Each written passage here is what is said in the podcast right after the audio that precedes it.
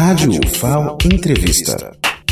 Uma parceria entre a Universidade Federal de Alagoas, UFAL, e a Companhia de Desenvolvimento dos Vales do São Francisco e do Parnaíba, Codevasf, vai possibilitar que a empresa pública instale um escritório de projetos no prédio anexo à usina Ciência, na Avenida Aristeu de Andrade, no Farol. Como contrapartida, a Codevasf vai reformar o imóvel. O reitor da UFAL, José Aldo Tonholo, destacou as vantagens da sessão de uso para as duas instituições. Nossa parceria, o Falco Devassi, já é uma parceria histórica, vem de décadas, né? E nesse momento, a Codevasf procura né, o conhecimento científico para embasar todo o seu trabalho que está sendo feito em prol do desenvolvimento do Estado, particularmente no eixo São Francisco.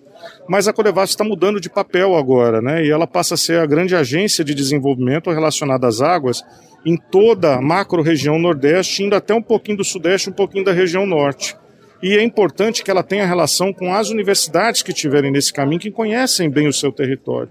Então, a expectativa é que agora, com essa nova sede, né, que vai ser o escritório de projetos da Codevasf, aqui no nosso prédio da universidade, vizinho da, da usina Ciência, né, vizinho do DNA Forense, do Labmar, ela passa a ter acesso a todo o conhecimento, a todos os pesquisadores da universidade que vão trabalhar em parceria com as nossas atividades da UFAL, com as atividades da Codevas. É um momento ímpar para as duas instituições. E qual foi o instrumento que foi utilizado para essa parceria? Esse é um instrumento novo que está sendo usado pela primeira vez na universidade, que é baseado na nova lei da inovação.